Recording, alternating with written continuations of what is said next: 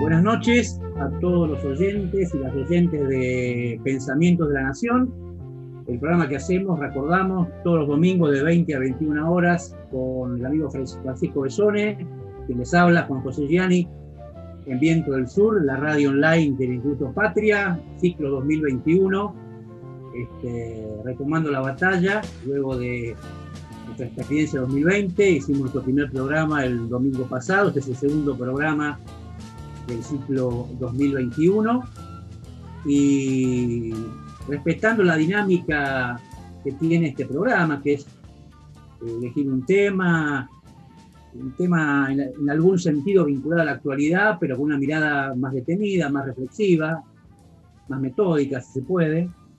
Eh, pensamos con Francisco tomar una, una, fecha, una fecha sin duda muy importante en la política argentina, que pasó en algún sentido algo desapercibida, por, bueno, por la, por la, por la turbulencia de los tiempos que vivimos, que es eh, los 75 años del primer triunfo electoral de Juan Domingo Perón, 24 de febrero de 1946, cumplieron 75 años, hace pocos días, y nos parece interesante retomar esa fecha, por supuesto es una fecha muy densa por múltiples razones, la primera muy obvia o que implica la conservación electoral del movimiento peronista, del cual no hace falta explicar su influencia en la política argentina desde allí hasta nuestros días. Eso sería una, sería una, primera, una primera mirada obvia, pero, pero de, de aquel acontecimiento multifacético, eh, muy rico desde todo punto de vista, nos interesaba tomar un aspecto eh, del cual charlaremos hoy con nuestro invitado, que es eh, yo le contaba a Francisco cuando, cuando uno, cuando yo, a nivel de militancia personal, reconstruí el acontecimiento, hubo algo que me impactó muchísimo, yo era, adolescente, era muy joven, que fue la consigna Braden o Perón. La consigna que Perón, eh, en algún sentido, construye para, eh, para galvanizar voluntades de cara a ese acontecimiento electoral decisivo. Braden o Perón. De eso hablaremos con el invitado. Braden, ¿quién era Braden? Braden era el embajador norteamericano la Argentina, que se tomó la atribución de funcionar como una suerte de organizador de la oposición, de la llamada en aquel momento Unión Democrática. Un embajador norteamericano galvanizando una oposición de cara a Perón, al fascista Perón. La, imputación a Perón en aquel momento era su fascismo, de la oposición llamada Unión Democrática y del embajador llamado Braden. Recordemos que acaba de terminar la Segunda Guerra Mundial y el, conflicto aliados-eje estaba todavía como muy candente. Entonces nos parecía interesante tomar esa perspectiva, cómo irrumpe el antiimperialismo como eje de una campaña electoral. El antiimperialismo como eje de una campaña electoral. El antiimperialismo no era nuevo en la política argentina, ciertamente. Manuel Ugarte, Forja, el antiimperialismo ya era un tema de la política argentina, pero Perón lo convierte en el eje de una campaña electoral, en uno de los ejes de la campaña electoral. Braden o Perón. Entonces, nos pareció interesante, pensábamos con Francisco, tomar esa dimensión, la dimensión de el antiimperialismo en la política argentina, el antiimperialismo en la identidad del peronismo. El peronismo nace con la marca del antiimperialismo, eso nunca hay que olvidarlo. Y por supuesto, tratar de traer esos ejes, esa memoria histórica, a los debates de la coyuntura. ¿Qué, qué, queda? ¿Qué desaparece? ¿Cuál es el formato que tiene la vieja forma imperial, que tuvo otras en la historia latinoamericana? La invasión militar directa, la, participación en golpes de Estado, digo, de los Estados Unidos, o un embajador organizando a la oposición política. ¿Qué, ¿Qué, forma de imperialismo tenemos hoy? En América Latina, en Argentina. Obviamente nos, nos interesó el tema también por los debates que está habiendo a propósito del, acuerdo con el Fondo Monetario Internacional y, el rol central que tuvo Estados Unidos para darle ese préstamo a Macri para que no vuelva el populismo. Se puede ver eso como una nueva forma de imperialismo, darle plata a un gobierno para que no vuelva el populismo. Entonces, la, combinación entre una fecha célebre y, bueno, y lo que está debatiendo la política argentina hoy es lo que nos interesaba debatir con nuestro invitado, al cual ya presentaremos, por supuesto, Así que esta es un poquito la idea del programa. Francisco, ¿cómo te va? Buenas noches, ¿qué te parece?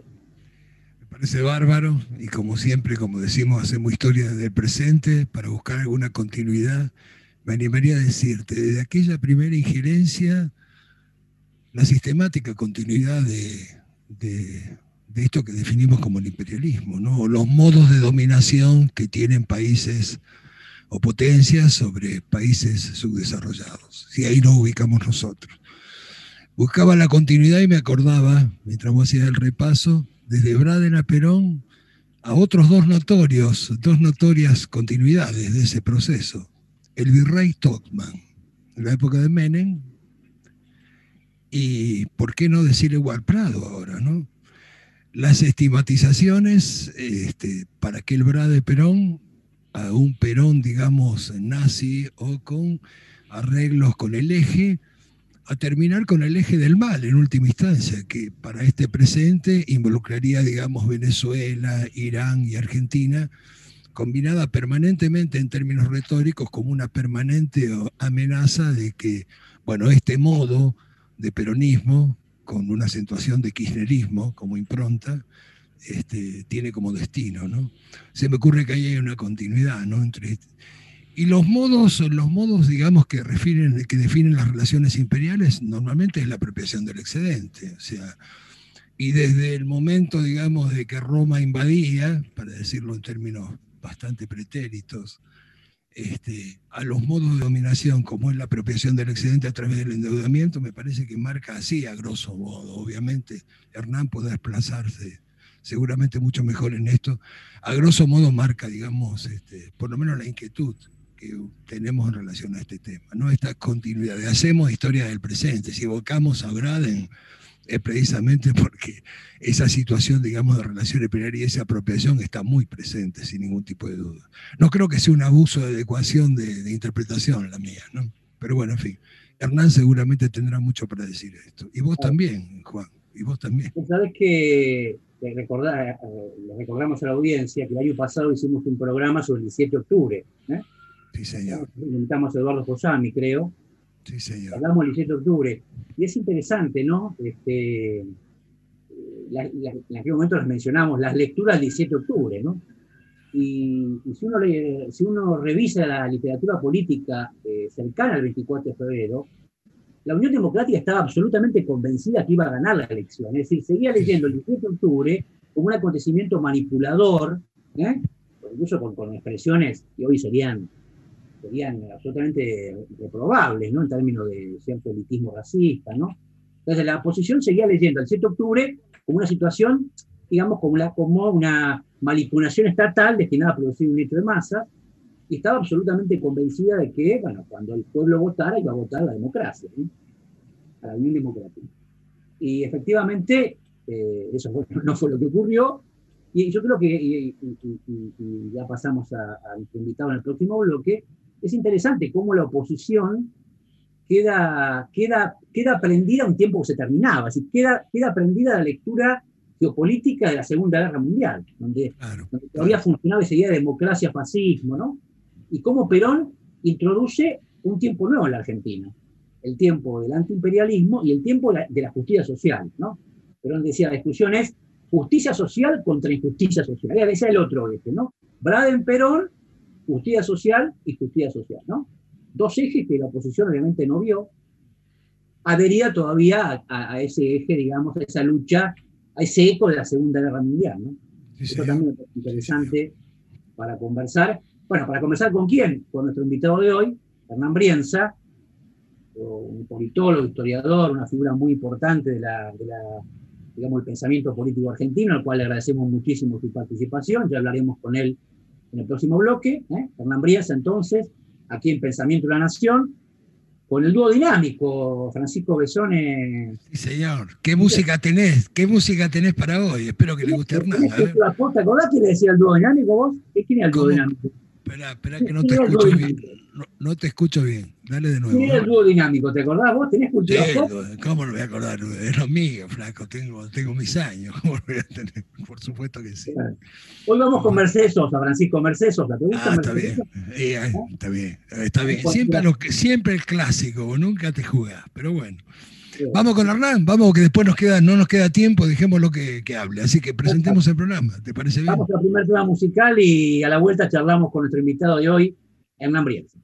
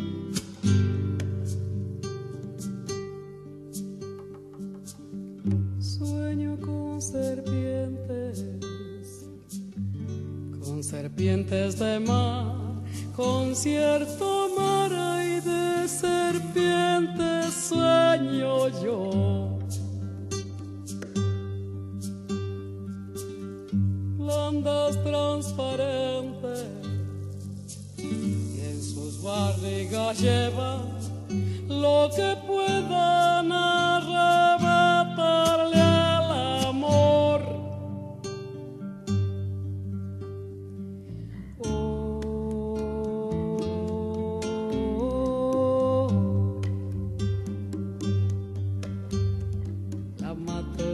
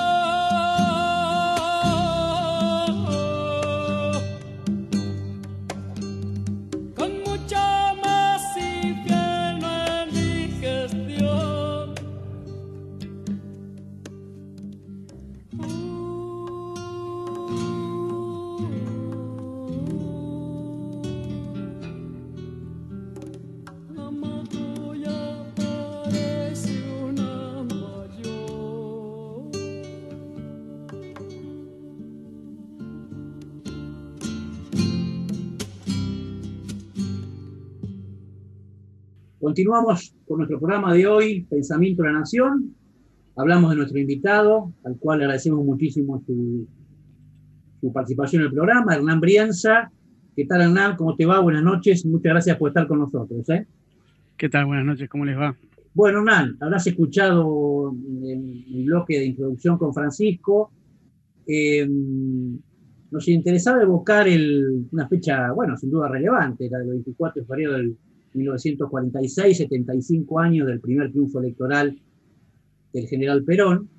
Decíamos, un acontecimiento ciertamente muy denso, habría mucho para decir, pero nos interesaba especialmente un elemento que es eh, aquella consigna célebre a esta altura, por la cual Perón, de alguna forma, organiza el sistema de disputa política del momento, ¿no?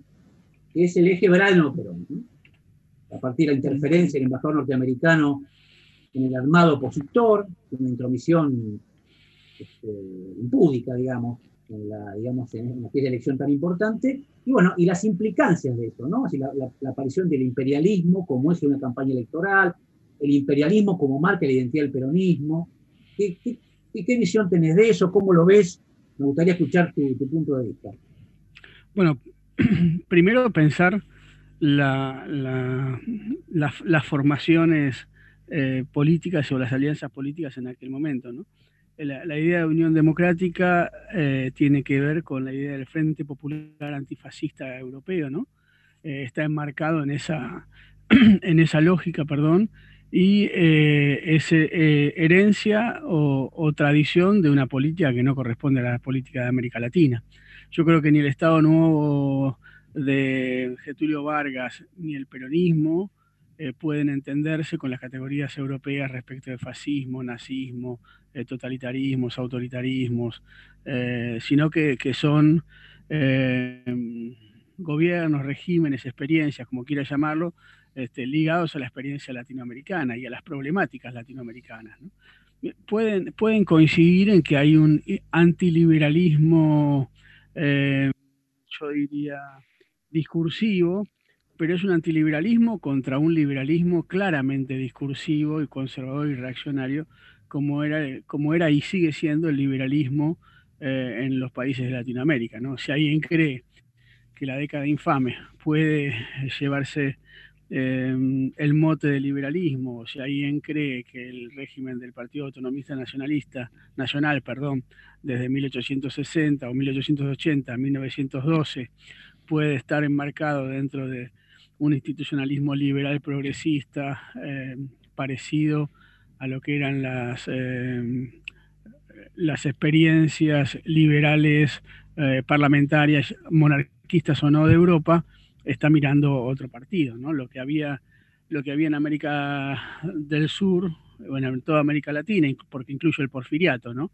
la experiencia de Porfirio Díaz en México, lo que encontramos allí son regímenes con discursos positivistas liberales, pero que en realidad son pantallas de, dominación de eh, sectores em, dominantes ligados a la, agroexportación o a la exportación de un monocultivo, ¿no? Ya puede ser el café, puede ser este, las carnes y los cereales en, Argentina y en Uruguay, o pueden ser este, el azúcar en, Cuba, ¿no? Esa, experiencia de economías extractivistas, de, tipo extractivistas, aunque sean em, bienes renovables, lo que, encontramos allí es que los marcos teóricos para pensar Europa, donde las burguesías eran las clases dominantes, las burguesías industriales eran las clases dominantes, no se pueden, no se pueden llevar adelante.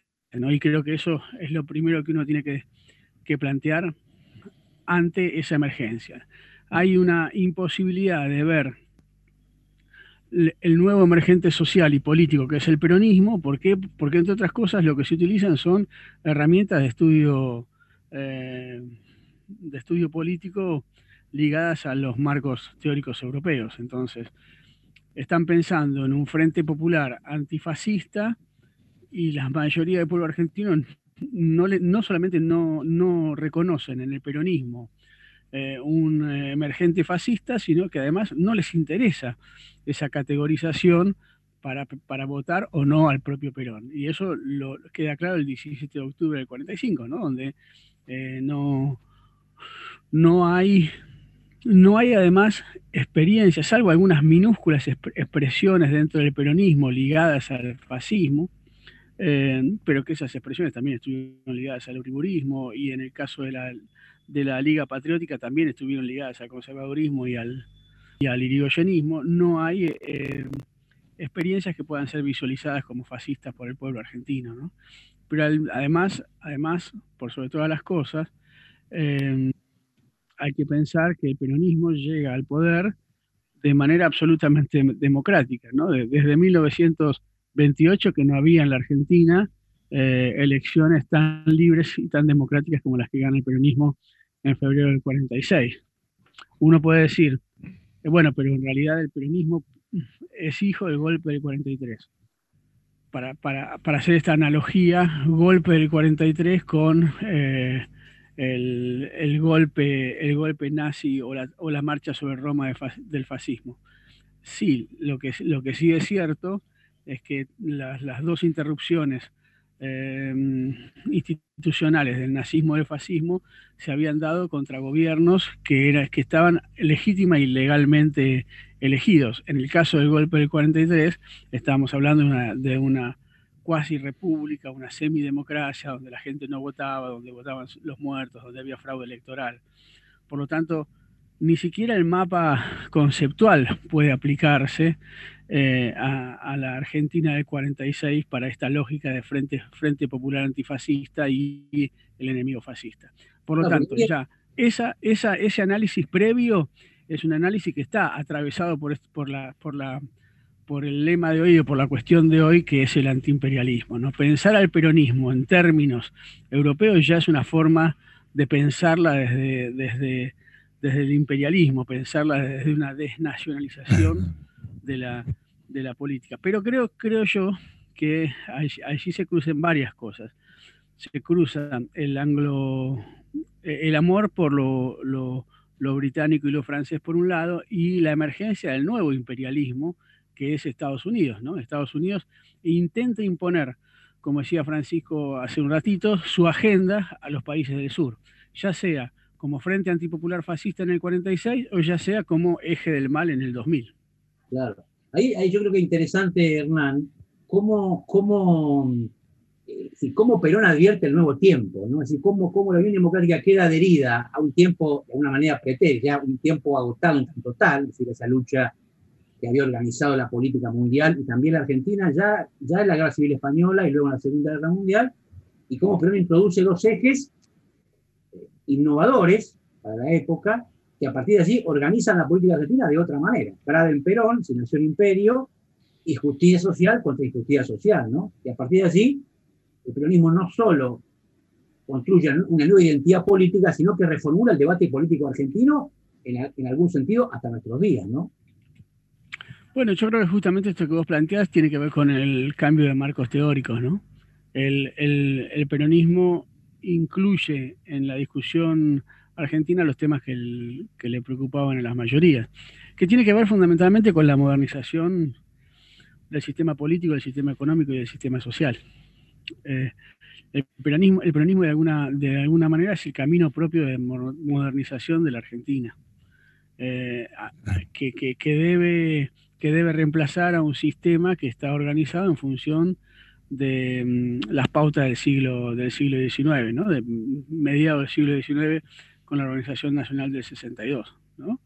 de 1862. El peronismo lo que viene es a modernizar ese, esa, esa Argentina. Por eso la, la, vieja Argentina, atada al comercio agroexportador, atado a, esa, a ese estado dependiente de Gran Bretaña, que además Gran Bretaña como gran perdedora de la Primera Guerra Mundial y la Segunda Guerra Mundial, aunque las haya ganado, ganado el verdadero eh, los verdaderos vencedores de la Segunda Guerra Mundial son Estados Unidos y la Unión Soviética, eh, lo, que, lo que encuentra allí esa vieja Argentina es una falta de razón de ser imperialista. Se queda sin imperio al cual responder. Por lo tanto, eh, la emergencia de Estados Unidos como nuevo hegemonía mundial lo que hace es trastoca incluso los intereses de esa vieja eh, oligarquía agroexportadora que, que, además se encuentra con un imperio económicamente competitivo, porque Estados Unidos también exporta cereales y exporta carne.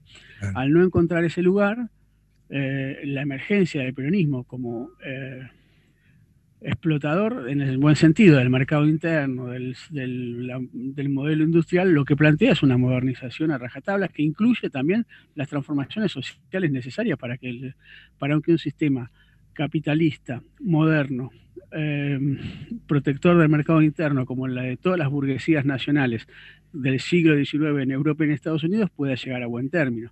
Ese, ese, ese esquema lo que, lo que hace es este, fundamentalmente quebrar los lazos de la Argentina con un, tanto con Estados Unidos como, como Gran Bretaña. Hay que, hay que reconocer que la, la elección de Brasil como socio, socio estratégico de Estados Unidos, porque Brasil envió eh, soldados a la Segunda Guerra Mundial y Argentina no lo hizo, le, impide a la Argentina visualizarse como un posible socio estratégico eh, con desarrollo industrial para Estados Unidos.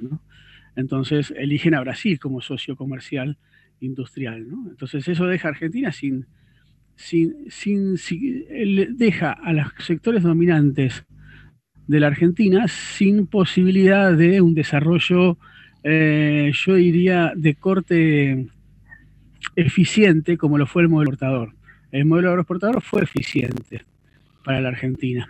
Eh, lo que pasa es que al, caer Gran Bretaña, los lazos eh, imperiales hacen que no encuentre Argentina un modelo exitoso en términos de, de correlación económica y cultural, ¿no? Claro, claro, claro es interesante ahí, no sé cómo lo ves, porque formas de injerencia imperial de Estados Unidos hubo muchas, ¿no? Sí. La directa, apoyar golpe de Estado, bueno, Chile, ahora Bolivia. El caso de Brad es muy, muy particular porque es un, se convierte en un operador político, ¿no? Es un logra, digamos, fuerzas, fuerzas, en principio antitéticas del Partido Comunista, del Partido Demócrata Progresista, a bloqueada está la figura del, embajador norteamericano, es muy, muy peculiar y muy y muy ostensible de injerencia, ¿no? Viendo, viéndola en perspectiva histórica y pensando en, en, la, forma, cómo esas formas de injerencia van mutando. Y, ya, estoy pensando en lo que hablaremos después, que es lo que ha pasado en la Argentina con, este acuerdo con el Fondo Monetario Internacional. Sí, rápidamente se trastoca la, la lógica de, mm, eh, de encastre económico productivo por la lógica de dependencia financiera. ¿no? El ingreso de Argentina al Fondo Monetario Internacional durante el gobierno de la dictadura de Rojas, de Aramburu y Rojas, lo que hace es marcar las pautas de cuál es la, herramienta elegida por Estados Unidos para, para, aquellos países de esas potencias de segundo orden con posibilidad de desarrollo económico como la Argentina, eh, funcionan como impedimento de, crecimiento. ¿no? Eh, elige un socio estratégico que es Brasil en la región, la potencia de primera orden, de primer orden. Los países en los cuales eh, son menores, lo que hace es la intervención directa. Pensemos en Guatemala, pensemos en Chile, pensemos incluso en Colombia, ¿no? en, todo lo que es el Caribe, con las este, intervenciones directas, Panamá en la, ya en la década del 80, Nicaragua eh, con, los contras, ¿no? Y en los países en los cuales no puede, em, no puede o, no le interesa llevar adelante una, intervención directa, lo que hace es este, dominación vía el sistema financiero, que comienza en el 58 y explota con la dictadura militar en el 76-83. Y bueno, después todo lo que conocemos hasta ahora respecto de los, de los pactos eh, espurios de financiamiento externo, ya sea el menemismo, al interior del peronismo, este, el, del arruismo y el macrismo en el, el 2015-2019, ¿no? que son las formas en las cuales me parece a mí un sector de Estados Unidos, de la propia interna de Estados Unidos, decide utilizar para generar eh, un, eh, un, control político de los países de, de, segundo orden. Bueno, de eso hablaremos en el próximo bloque con Hernán Brienza, al cual nuevamente agradecemos su participación. Vamos a un tema musical y retomamos este, en unos minutos aquí en Pensamiento de la Nación, la radio, en Viento del Sur, la radio online de Instituto Patria.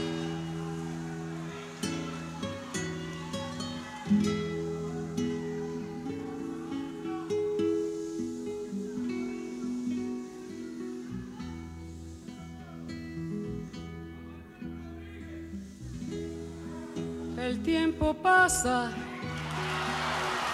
nos vamos poniendo viejos el amor no lo reflejo como ayer.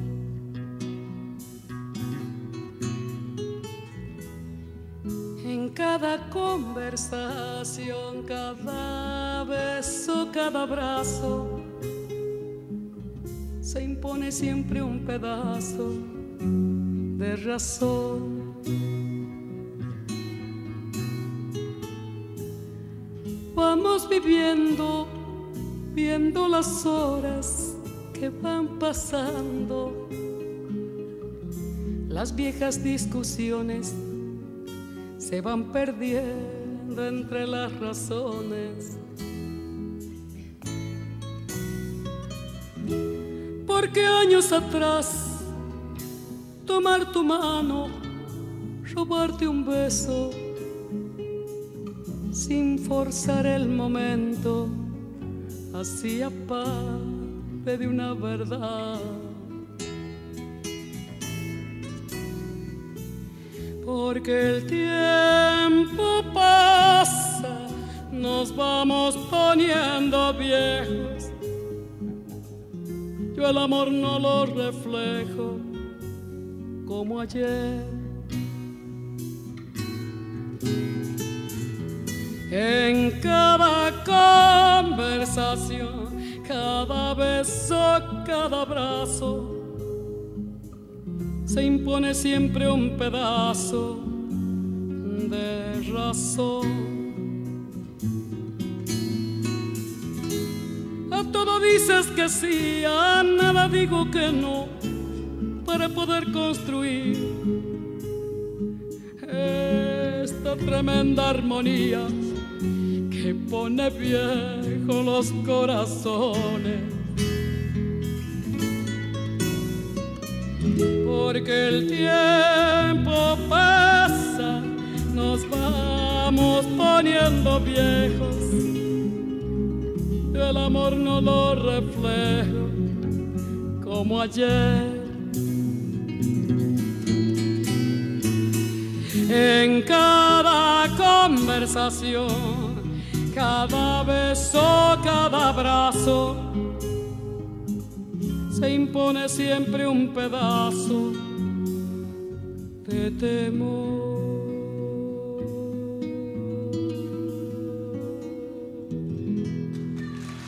Viento del Sur, la radio del Patria.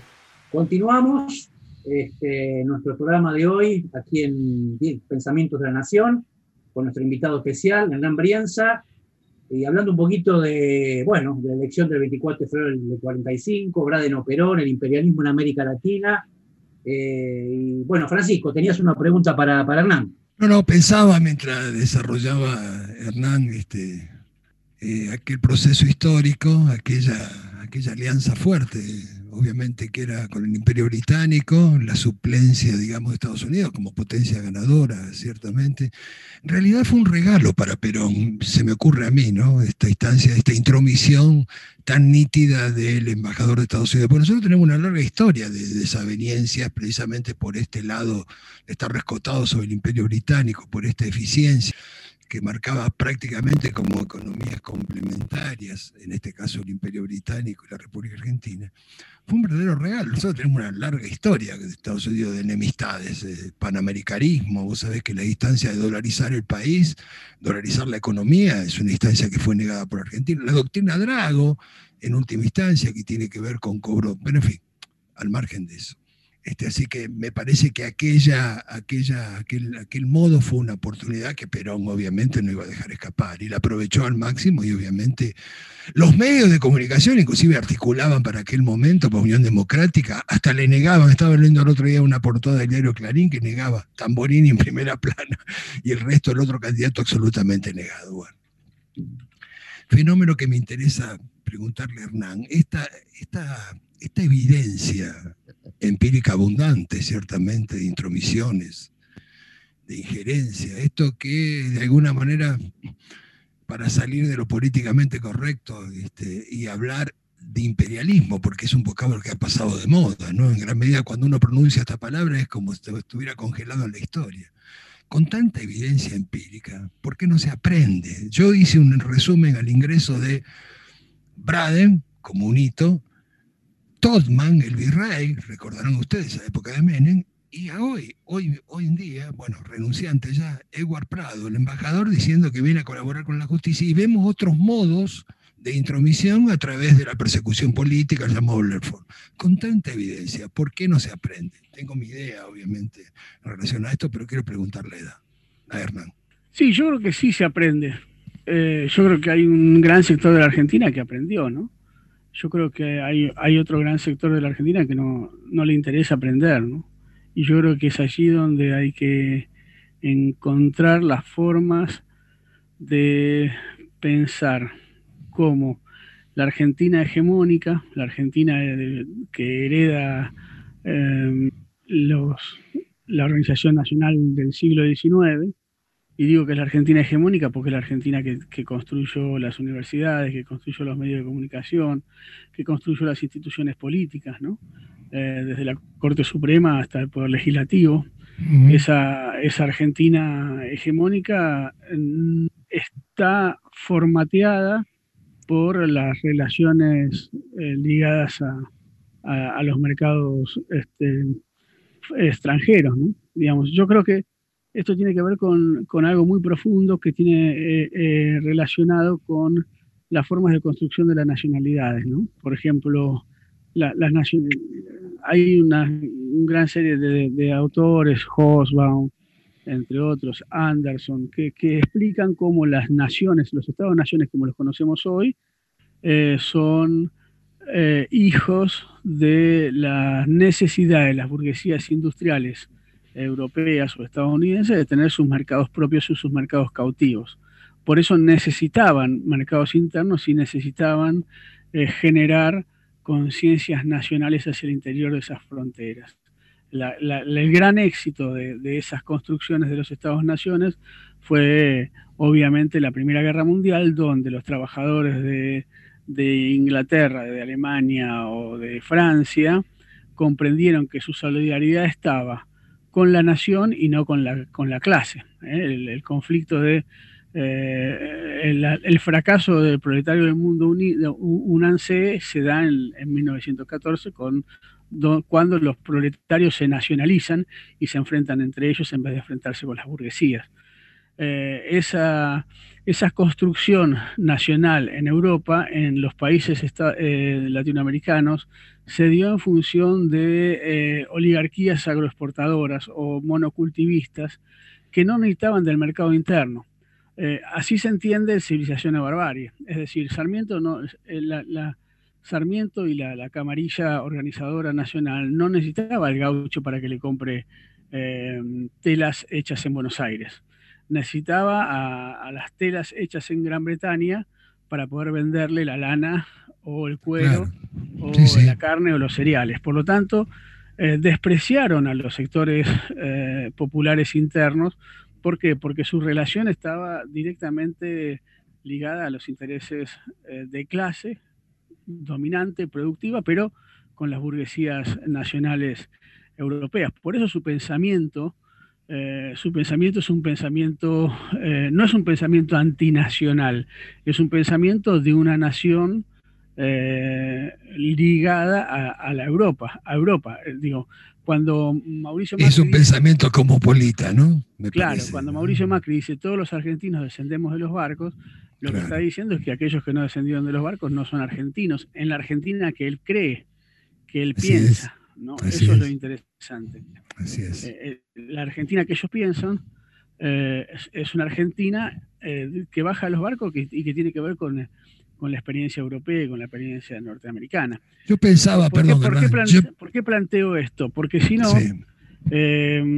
creemos que, es una cuestión de, de gente que no se da cuenta de los intereses nacionales o gente que es este, tonta y no, no piensa las formas de desarrollo nacional. No, es mucho más profundo, no es, no es gente tonta, es gente que, que cree que su Argentina es esa y que su Argentina está cultural y económicamente eh, relacionada con el extranjero.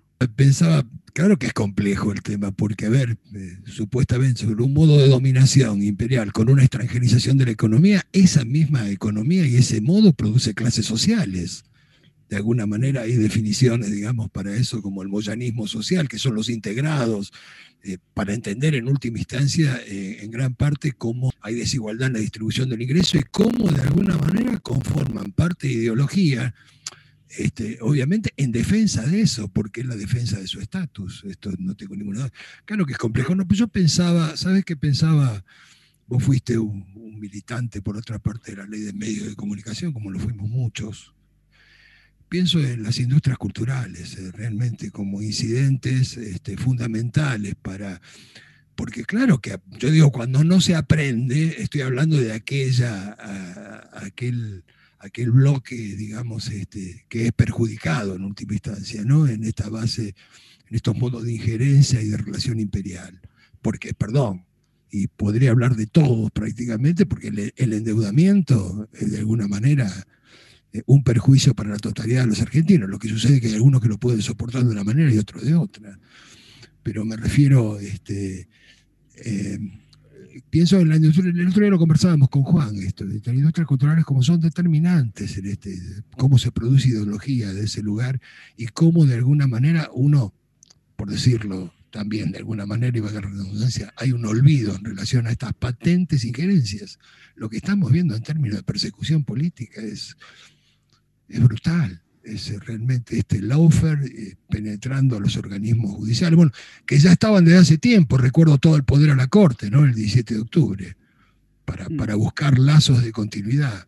Pero bueno, pensaba mira, eh, a ver, si vos querés una continuidad, hay una continuidad que es muy interesante. Eh, el primer presidente efectivo de la Corte Suprema fue Salvador María de Carril, fue el, asesino intelectual de Manuel Dorrego. ¿no? A partir de allí, es. muy, eh, tenés la acordada de 1930 en la cual dijo que si es para salvar la Constitución es, este, legítimo hacer un golpe de Estado eh, contra Irigoyen, ¿no? Con lo cual, y la reta, perdón, la reta, el procurador. La reta, de la claro, exactamente, procurador de aquella corte, para buscar continuidades. ¿eh? Ahora, ahí, Hernán, hay un tema que me gustaría que te gastes unos, minutos en eso, que es eh, bueno, las formas imperialistas mutan, ¿no? Ahora, esto que estamos debatiendo en la Argentina y que, evidentemente es, hoy es un eje de enorme preocupación, que es el, acuerdo con el Fondo Monetario Internacional, ¿cómo designar, cómo, designar, si no es de esa manera, el hecho de que una potencia mundial haya tenido una actitud absolutamente decisiva al momento de otorgar un préstamo lesivo, absurdo a la Argentina para evitar que vuelva el populismo en América Latina. ¿Qué, otra forma podemos llamar eso que llamarle imperialismo? Francisco decía, bueno, es una palabra que hoy la dirigencia política la rehuye, que tiene cierto veto de arcaísmo, yo la, yo la reivindico, ¿no? ¿Qué otro, ¿Qué otro título se puede poner, lo que acaba de ocurrir hace muy poco tiempo, con la decisión de Trump de abastecer a Macri con un préstamo absolutamente impagable? Sí, es cierto que, las relaciones eh, políticas cambiaron, ¿no? Hoy, por ejemplo, quien, le dio el aval al Fondo Monetario Internacional para prestarle 50 mil millones de dólares a Macri, eh, no puede ni siquiera escribir un tuit, porque está prohibido en Twitter. Y fue el presidente de Estados Unidos hasta hace dos meses. Lo que demuestra algo, lo que demuestra que la idea de imperio como eh, lo conocíamos en el siglo, hasta el siglo XX, que era la, expansión de un Estado-nación, no se lo puede, eh, cruje en algunos lados, ¿no? Es un vestido o un traje que cruje en algunos lados para la explicación. Eh, hoy, podríamos estar hablando más de un sistema capitalista, post, un postcapitalista, un capitalismo tardío, en la cual tiene distintos centros, donde un centro militar está en Estados Unidos, eh, donde un centro este, financieros también están con un gran, gran importancia de Estados Unidos, pero no, no es una, nación estrictamente como la pensábamos en el siglo XX, eh, ocupando territorialmente otros, otros, otros países. Eh, y es más complejo porque el neoliberalismo también está instalado en, Europa, con lo cual la, palabra imperialismo cruje, pero además cruje en, el sistema cultural argentino. ¿no? Los grandes, hay grandes eh, extensiones sociales que, no les interesa discutir las cuestiones nacionales y las cuestiones eh, imperialistas. ¿no? lo la pregunta que subyace en, tu pregunta explícita es, ¿cómo puede ser que una sociedad no estalle en un escándalo de tipo moral, nacional, político, cuando eh, un presidente recibe 50 mil millones de dólares de manera fraudulenta para este, em, cautivar, no cautivar, sino condenar a la Argentina a un pago de 100 años de deuda, pero al mismo tiempo ponerla de rodillas. Lo peor es que no hay unanimidad en la Argentina en el rechazo de, esa, de, esa, de ese acuerdo. Esto es lo que sorprende. No sorprende que se produce, que no, se, no, se no sorprende tanto que haya quien esté dispuesto a vender la nación, por decirlo en términos eh, de los cuales hablábamos cuando éramos muy chicos, no, sorprende tanto que alguien esté dispuesto a vender la nación, sino que lo que sorprende es que, muy pocas voces, más allá de los sectores ligados al campo nacional y popular, se escandalicen por esto. Y, esto es lo, lo terrible, ¿no? que hay un 50% de la población un 60% de la población, incluiría algunos de los sectores que votaron al peronismo, que no se escandalizaron en el, en el 2017-2018 cuando se fue al Fondo Monetario Internacional. Y, uno no vio en las verdulerías, en las pizzerías, cuando todavía no estaba el coronavirus, en, las esquinas, a la gente este, eh, subvertida por el horror de haber vuelto al Fondo Monetario Internacional. Más bien, lo que se vio es una sociedad este, dispuesta a aceptar cualquier cosa, ¿no? con tal de que no vuelva el populismo. Entonces, es muy difícil eh, generar lazos de concordancia mínimos o de acuerdos mínimos con parte de una sociedad que no visualiza la, esclavitud financiera como esclavitud. ¿no? Eh, esto, esto es, es, lo más impactante. ¿no? Y creo que me parece que es lo, lo que nos angustia de la pregunta sobre que, el Fondo Monetario Internacional quiera garantizarse que vote Macri, bueno, ya lo hizo con Menem, dándole, este, cuando Caballo era ministro, dando, tirándole 120 mil millones de dólares en, créditos este, sin ninguna razón. Y también lo hizo con el, con el megacanje con De la Rúa. eso no, ya, ya conocemos esa historia. Y además le prestó 40 mil millones de dólares a la dictadura militar, ¿no? Ya estamos, todos sabemos que el Fondo Monetario Internacional está para eso. Lo, impactante es que después de 12 años de, yo diría, de desendeudamiento, la sociedad argentina siga sin visualizar o sin querer visualizar, o gran parte de la sociedad argentina siga sin querer visualizar eh, las metodologías del Fondo Monetario Internacional como eh, metodologías de esclavitud económico-financiera, ¿no? y además de em, embargarle el futuro a varias generaciones de argentinos. Bueno, Hernán, será tema este, tema denso, ¿no? Tema para, seguramente para otro programa. Este, pero por supuesto muy, muy, muy, este, muy certera tu, tu, comentario. Bueno, estamos cerrando el programa de hoy, mejor dicho, nuestra entrevista de hoy con, con Hernán Brienza al cual agradecemos enormemente su, gentileza de estar con nosotros. Hernán, eh, un abrazo grande y nos vemos en cualquier momento. Un abrazo grande para todos y para todas. Un abrazo, Hernán, gracias. ¿eh? Bueno, vamos al, último tema musical y cerramos el programa con... Sí, señor. Sí, señor.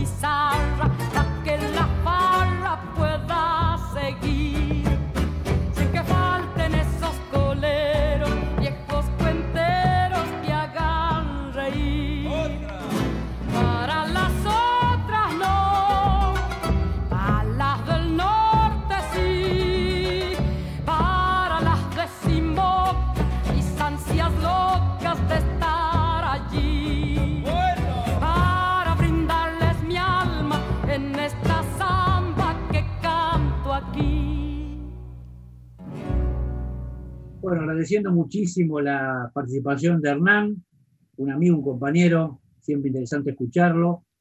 Eh, y bueno, creo que recorrimos con él, Francisco, distintas facetas del tema del imperialismo, ¿no? Es un tema que, como vimos, eh, permite reconstruir el pasado y puntualmente la elección que llevó a Perón por primera vez al gobierno en el 46, pero a su vez también cómo, cómo eso incide en el pensamiento político de la Argentina actual, ¿no? que era un poquito la, la, intención del programa, ¿no? Cómo, el, cómo, por una parte, el peronismo eh, introduce en el, diseño del debate político argentino el eje Braden-Perón, es decir, el eje antiimperialista, cómo ese eje antiimperialista constituye un, un, aspecto genético de la identidad del peronismo, aunque algunos peronistas parecen olvidarse de eso, eh, y sin embargo, como todavía hoy la sociedad argentina, o buena parte de ella, está como renuente, hay cierta invisibilización de cómo esas formas de imperialismo en sus distintas manifestaciones, por sus distintos rostros, todavía deciden, generalmente para mal, el destino de la patria, ¿no? Señor. Lindo repaso de Hernán. Aprovechamos desde aquel Brado de Perón, aprovechando obviamente lo que pasó en un día por el 11 de marzo este, y el tema de. El, y, perdón, y el tema de Braden Perón, no el 11 de marzo. Eh, aprovechamos para hablar de imperialismo, ¿no? Como una, yo digo como una ideología bien definida, ¿no? Y con esta continuidad e incidencia que tiene nuestro país. Me quedó, me quedó, ¿aprendimos o no aprendimos? ¿Qué opinas vos, Juan? ¿Aprendimos o no aprendimos en estas continuidades? ¿Cómo puede ser, por ejemplo, para buscar esta, esta forma de dominación a través de los organismos multilaterales de crédito, en este caso el Fondo Monetario Internacional, que hemos repetido la historia desde aquel golpe de 1976, que en este incremento de la deuda, que es un modo de dependencia y que ninguna, sin ningún tipo de duda es el escollo máximo que impide el desarrollo del país. Por eso me quedaba, ¿no? y casi te lo pregunto a vos, como se lo pregunta Hernán, ¿aprendimos o no aprendimos? Y en el caso de que no aprendimos, cuál es el obstáculo. Yo insisto con esto de este, las industrias culturales, ¿no? como producción de ideología, como los espacios de entretenimiento. Yo creo que es imposible pensar, digamos, en alguna adhesión de la opinión pública o inclusive alguna indiferencia sin el tratamiento en última instancia que tiene que ver con los medios de comunicación. Las industrias culturales implican hasta las editoriales, algo del cine, en fin. Me da la impresión a mí de que ahí hay, hay, porque vemos el mundo a través de los medios de comunicación. Quizás lo que sabemos de nuestro país y del mundo lo vemos a través de los medios de comunicación. Y yo no digo que sea una total este, influencia o determinación esa, pero por lo menos una, muy, una parte muy importante de la opinión pública. Yo te hablaba de, hay que resucitar ciertos textos, inclusive con lo que tienen de malo como elitistas, lo de la Escuela de Frankfurt, para entender la incidencia de las industrias culturales este, obviamente en el peso de la formación ideológica y en la opinión pública. Pero bueno, en fin. Hay como, un tema Yo creo que hay, como en Argentina, y no solo en Argentina, hay, hay tradiciones culturales y hay, hay, y hay pujas en el modelo de nación. Yo creo que una, una cosa que siempre me interesó a mí pensar es por qué el peronismo dividió como dividió la sociedad argentina. Que no era la idea de Perón. Eh, si uno lee el Perón de la época, Perón nunca tuvo una idea de suponer que su irrupción implicaba una Argentina absolutamente antagónica. No, no, nunca, después salió así, digamos. Entonces la pregunta es, ¿por qué salió así? ¿Por, qué hubo un parteaguas a peronismo, antiperonismo tan radical? Una pregunta interesante es hacer, ¿por, qué pasó eso? Por supuesto, daría para, para charlar largo, pero yo creo que en gran medida el peronismo presentó de una manera drástica lo que eran discusiones sobre un modelo de país, uno u otro, ¿no? Braden, Perón, justicia social y justicia social. ¿Quién representaba? Representaba valores en pugna desde siempre en la Argentina, que todavía existen hoy, y donde hay evidentemente voluntades en litigio, ¿no? Y esas voluntades en litigio mutan, mutan, mutan, ¿no? Y esa mutación a veces nos entusiasma, como en el caso nuestro, por ejemplo, bueno, por supuesto en el primer peronismo y los, en los años del kirchnerismo, y a veces nos disgustan, como el ciclo de Macri, ¿no? hay como, ¿no? Me parece que esto que charlamos hoy también es una buena vía de entrada para pensar estas cuestiones, ¿no? Como sin duda, no, mi Abraham Perón representaba una discusión sobre qué tipo de país queremos. Y esa discusión sobre qué tipo de país queremos es la misma que tenemos hoy. Por supuesto, Hernández dice una cosa que es cierto. La figura imperial es una figura que muta. No se puede pensar la figura imperial hoy como hace 100 años. No, sin duda, sin duda. Va mutando, va mutando, pero, pero, pero que hay un orden mundial que intenta imponerle al país un modelo excluyente, dependiente, de un capitalismo financiero globalizado, eso es así. ¿no? Y bueno, me parece que la, la discusión actual sobre el préstamo que recibió el macrismo eh, explota esa, esa polémica, ¿no? Sin duda, sin duda. Que el modelo fue cambiando. Yo recordaba el otro día el, el, Congreso de Berlín, cuando se despedazó, cuando el imperialismo, que en aquel modo casi bestial, despedazó, se repartió a África. Bueno, desde aquel lugar hasta los modos de protectorado, en fin, se fue sofisticado. Yo creo que nítidamente lo más sofisticado y lo más actual es el endeudamiento, sin ningún tipo de duda, que no nace ahora, obviamente. Nosotros sabemos desde la Baring Brothers, estamos en el tercer largo ciclo de endeudamiento argentino, definido por mi gran amigo Jorge Gallero, cuando en el pago de los buitres se inicia y se me temo que se inicia, recuerdo en el Parlamento, me temo que se inicia el tercer largo ciclo de endeudamiento, obstáculo máximo para el desarrollo de cualquier país. Y obviamente la existencia, digamos, de un bombeo de riqueza hacia afuera, que es el fenómeno, obviamente, donde hoy el, imperialismo, que inclusive, a ver, ya no se puede definir, como decía Hernán, a través de banderas exclusivamente. Hablaba y mencionaba uno que autorizó el crédito que está prohibido en Twitter. Hoy se define esencialmente por el capital, quizás en modo... Mira, un repaso. Empresas globales, aproximadamente unas 2.000 empresas. 596 son norteamericanas, 270 son europeas y 240 son chinas. Esas empresas globales determinan en gran medida la continuación de este modelo, ciertamente. Y es un modelo, obviamente, que disputa, en términos, digamos, interimperiales, disputa hegemonía, como hoy lo es China nítidamente con este, Estados Unidos. un modelo imperial, obviamente, que disputan este, este, tecnología, más que nada. Así es. complejo. Bueno, este, nos estamos despidiendo, Francisco. Eh, nuestro segundo programa del ciclo 2021, aquí en Pensamiento de la Nación. la radio online de Instituto Patria, Viento del Sur. Agradecemos muchísimo a Hernán Brienza su participación, ya lo dijimos, a Julia Bastanzo, a Diego Cisternas, siempre al lado nuestro, tratando que esto salga bien. Eh, un saludo muy grande a todos, a todas, y nos vemos en una semana. Eh, muchas gracias y muy buenas noches. ¿eh?